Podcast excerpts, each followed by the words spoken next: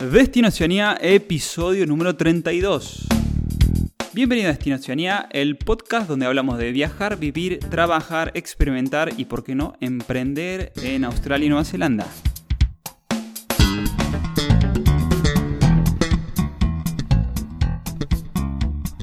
Muy buenos días a todos, eh, un gusto estar aquí grabando de nuevo.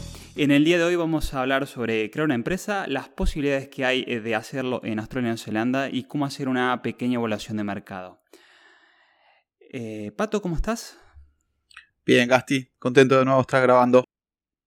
Sí, sí, siempre, siempre la, de todas las semanas, así que siempre, siempre un gusto y, esto. Ya, estoy como súper motivado de decir, bueno, espero el día para, para estar grabando, contando historias, eh, dando buen dando buen valor ahí a, los chicos que quieren viajar y a los que no están en los que no y los que ya están ahí también darles estas posibilidades que, hemos experimentado también de esto de cómo, cómo crear una empresa. Sí, sí, aparte a mí es un tema que me, me reapasiona y me, encanta eh, compartir la, la, poca experiencia que pude hacer acá en eso, así que sí, está muy, muy entusiasmado con este episodio en particular. Eh, pero antes, Gasti, tenemos algunas cosas que anunciar.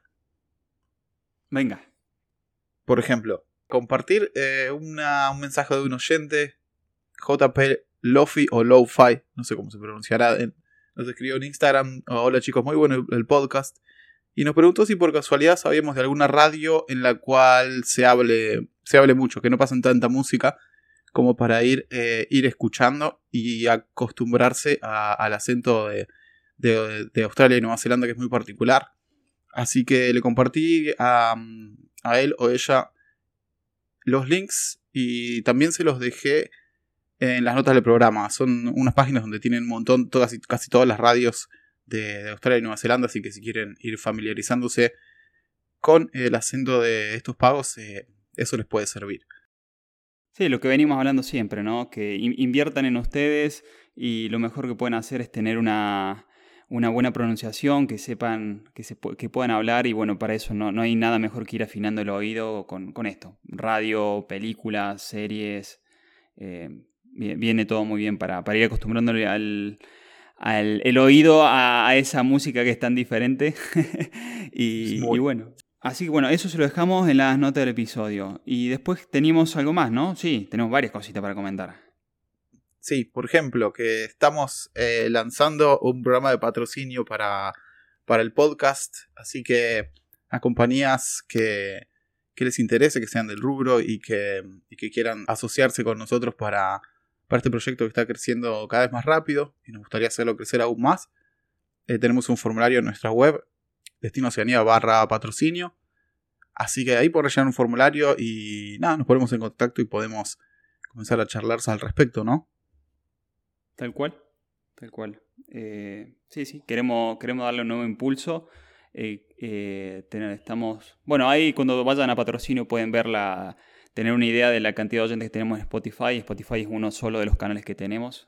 tenemos cuatro. actualizarlo ya, Gasti, porque subió bastante esta semana. Venimos bien, venimos bien.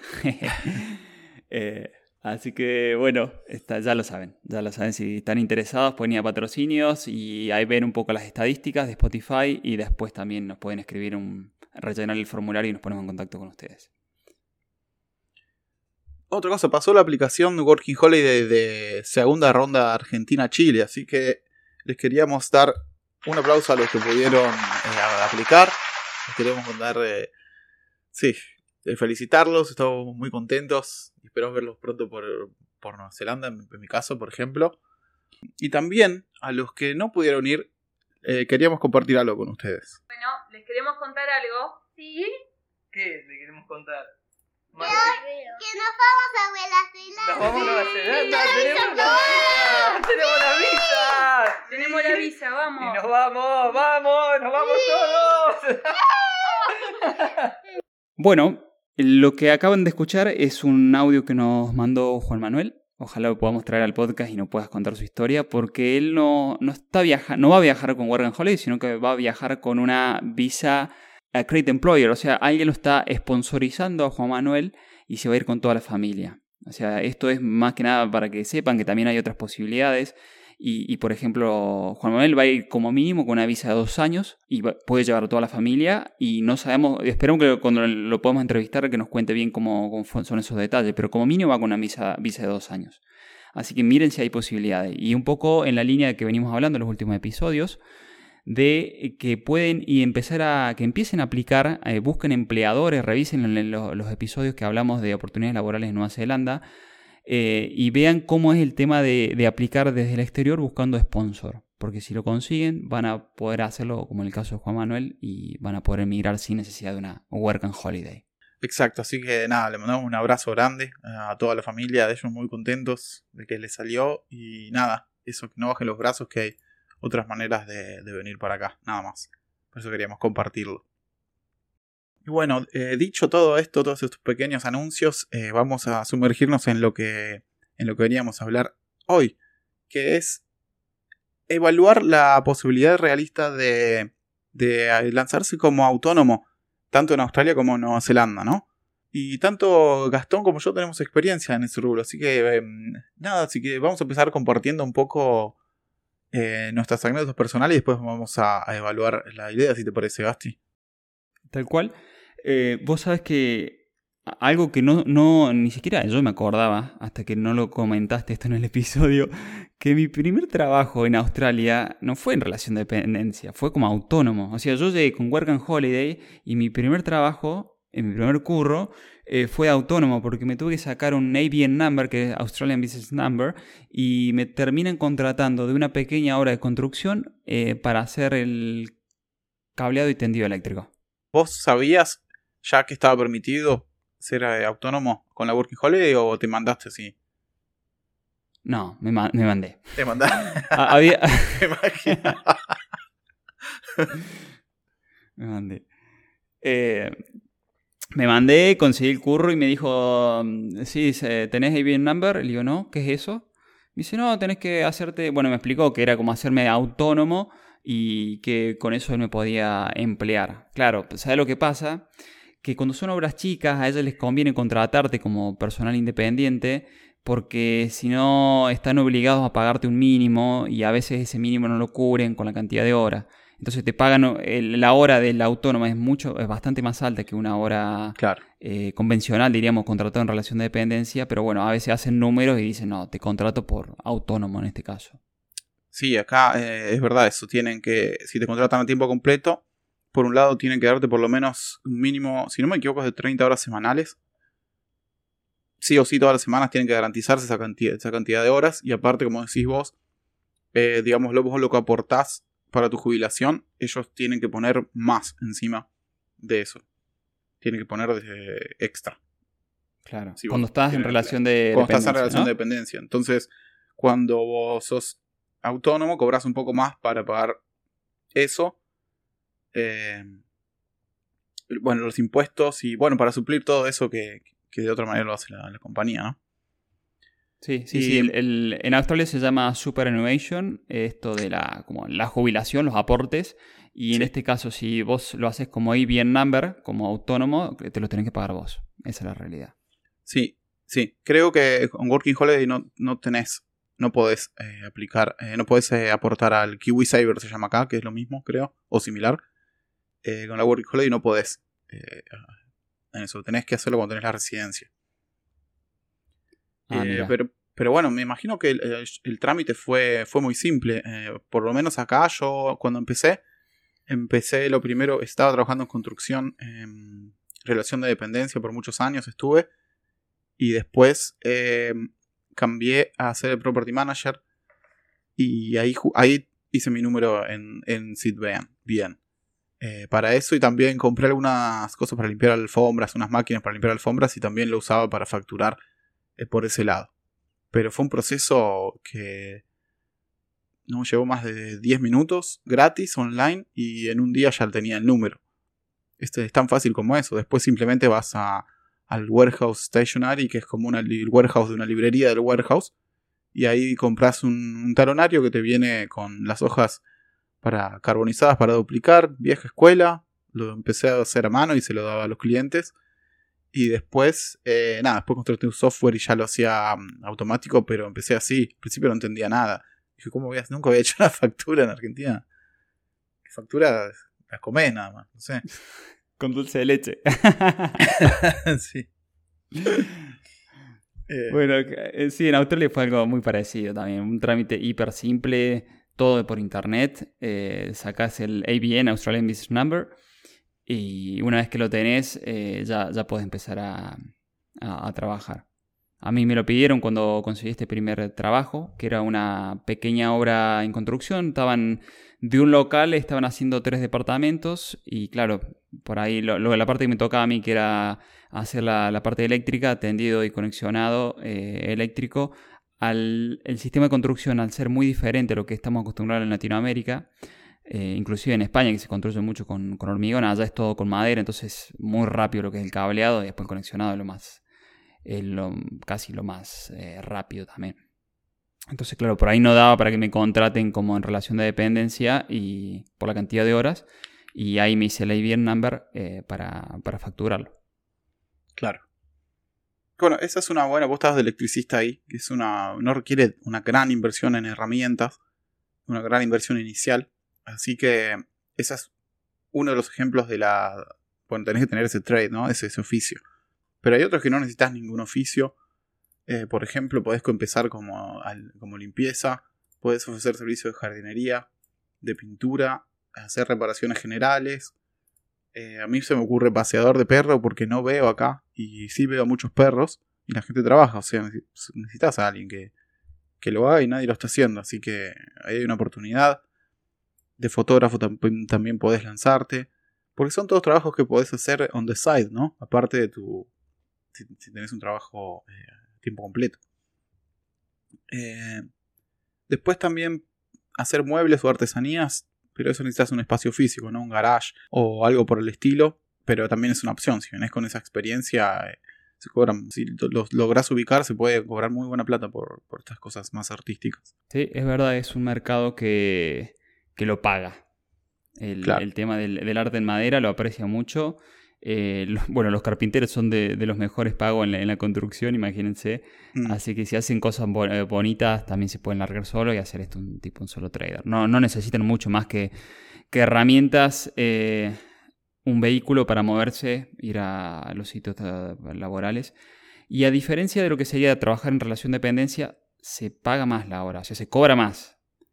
Eh, porque claro, tenés que hacer los aportes y toda esta historia. Pero bueno, si ya tenés un par de puntas, eh, lo podés hacer como extra, como cuenta pato, o lo podés hacer directamente a tiempo completo. Pero claro, el tiempo completo te lo gestionas vos. Claro, yo digo que me parece quizá empezar así porque es difícil generar, generar relaciones comerciales, ¿viste? Lleva tiempo, en realidad, no sé si es tan es difícil y lleva tiempo. Y en un año quizá no, no sé cuánto podés crecer para lograr un network que te permita llegar ahí. En realidad es menos de un año. Eh, De hecho, empecé, empecé así, cuando estaba facturando lo de los el subalquiler de habitaciones. Eso lo empecé a hacer cuando estaba todavía trabajando full time. No me largué así de uno para mí siempre con- conviene hacerlo así si podés. Y otra cosa que se me ocurre que, que mucha gente la pensó, ¿y por qué no voy allá y me hago un puesto de comida? Porque se ven un montón de casos de gente que vende empanadas en Europa, vende choripán en Nueva York y todo eso, que se llenan de guita, así funciona, pero no es tan fácil. Hay muchas leyes de salubridad acá. Para empezar tenés que alquilar una cocina comercial, no puedes cocinarlo en tu casa, eso sale en algo de 50 dólares la hora. Esto lo vamos a hablar con, con una persona que también tiene un emprendimiento de comida acá en Nueva Zelanda y nos va a contar bien todos los detalles de cómo lo hizo. Es una entrevista que vamos a tener en algún momento en el podcast. Pero no es tan fácil para que lo tengan en cuenta. No es que podés poner una parrilla en la vereda como, como hacía en Kilos, por ejemplo, donde vivía yo, y vender bondiola, ya está todo bien. No, eh, no, vas a poderlo hacer acá. Eh, no es tan fácil. eh, Hay muchas, muchas cosas en el medio que hay que hacer. Así que, no sé, yo no es un negocio que recomendaría tanto. Aparte, una vez que empezás a escalar, también se empieza a complicar un poco más. tiene varias, varios vericuetos, diría yo. Sí, y ya aprovecho y le dejamos a los oyentes la, la sugerencia. Seguramente van a tener un montón de dudas respecto a lo que se puede hacer, no hacer eh, y cómo hacer a la hora de esto, de generar un propio empleo o hacer algún tipo de inversión en Australia y Nueva Zelanda. Así que ya aprovechamos y dejamos abierto para que nos puedan mandar eh, sus consultas a contacto y vamos a hacer eh, un tipo un pool de preguntas y respuestas. Así que vamos a juntar esas preguntas y lo vamos, lo vamos a hacer eh, abierto a, a ustedes. Simplemente no, con- leemos la, la pregunta con el nombre nada más, no hace falta ni, ni el apellido, con el nombre y, y la vamos respondiendo una por una eh, y aprovechamos y también vamos contando, porque hay tenemos muchas historias para ir contando, pero bueno, aprovechamos también un poco esas preguntas para como disparadores. Sí, para ser más específicos en lo que les interesa también, ¿no? Exacto, exacto, exacto. Así que ya lo saben, contacto arroba y cualquier cosa está en la nota del episodio. Eh, como experiencia de esto de solo trader, bueno, algo contaste, ¿no? Pato, dijiste, bueno, yo arranqué con eh, Property Management y ahí eh, está, ¿ya estabas haciendo el carpet cleaning, esto de limpiar las alfombras? Todavía no.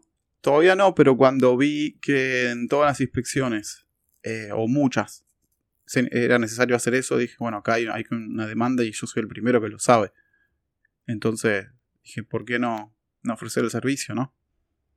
Y sí, efectivamente funcionó. O sea, creo que pagué algo de 600 dólares ponerle el equipamiento, que era muy barato de una persona que, que no lo quería hacer más. Eh, arreglé un poco la máquina que tenía algunas pérdidas de agua y cosas así. Y nada, en YouTube aprendí a hacerlo. Eh, hice un curso online que te da como una tipo de certificación. Y después, nada, me, me mandé a eso y después ya empecé a ofrecerlo también a, a clientes externos, ¿no? Y nada, funcionó. Creo que esa plata la recuperé en el primer mes. O primeras tres semanas ya la había recuperado y después ya empecé, empezó a hacer ganancia. Así que sí, sirvió. Después ya ahora, ahora no lo hago tanto porque estoy tratando de, de dedicarme más a, a esto, al podcast y a otras cosas de la compañía que, que hacer trabajo físico, digamos. bueno, pero qué, qué rápido la recuperación de la inversión, loco. Sí. Ahí. Sí, es que la compré muy barata. Esa Sí, sí. fue la clave. Y, y ahí que estabas con. Claro, estabas con, con los oídos muy, muy despiertos y. y, no, esto, que teni- viste la oportunidad y dijiste, vale, si yo tengo aquí. Vos sabías cuál era realmente la necesidad. Al- Claro. Al, estar en, al estar en el ambiente y manejar el tema de propiedades, vos sabías que cada vez que cambiaba un, un tenant, un, un inquilino, había que limpiar, ¿no? Sí, exacto. Y también obvio, obvio, eh, contraté a alguien y hace que haga limpieza también. Eso también eh, lo agregué al servicio, no lo hacía yo, pero hacía alguien y, co- y cobraba una pequeña, un pequeño plus por encima. Mira. Así que ¿Cómo- hay oportunidades. cómo- Sí. Pero yo te Sí, digo la verdad, eh, yo contraté a un jardinero que pasa por acá en el barrio. Lo único que hizo eh, fue imprimir una hoja de Word con uno de esos dibujitos que había de. ¿Cómo se llama? De Office. Esos dibujitos de Office. Se llama Handy Andy. Y puso jardinería, pinto, esto. Listo. Y el chabón lo dejó, lo imprimió, lo dejó en todos los buzones. Yo ya lo contraté y lo contrataron un par porque lo vi dando vueltas. Es simplemente hacerlo. a Sí. Organizarte bien, decir tal día, tal día puedo trabajar de eso y.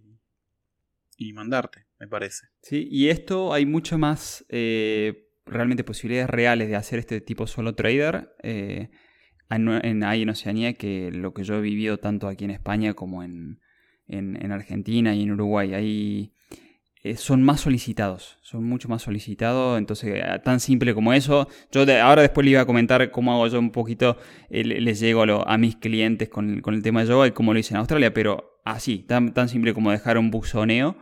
Eh, Sí, eso, eso muy- está interesante. Si puedes contar un poco, si algunos consejos para hacer un, como un estudio de mercado, algo previo que te, te ubique un poco a ver si realmente hay, algo de- hay demanda, ¿no? O cómo, cómo encarar el, el proyecto. Bueno, a- o te puede pasar.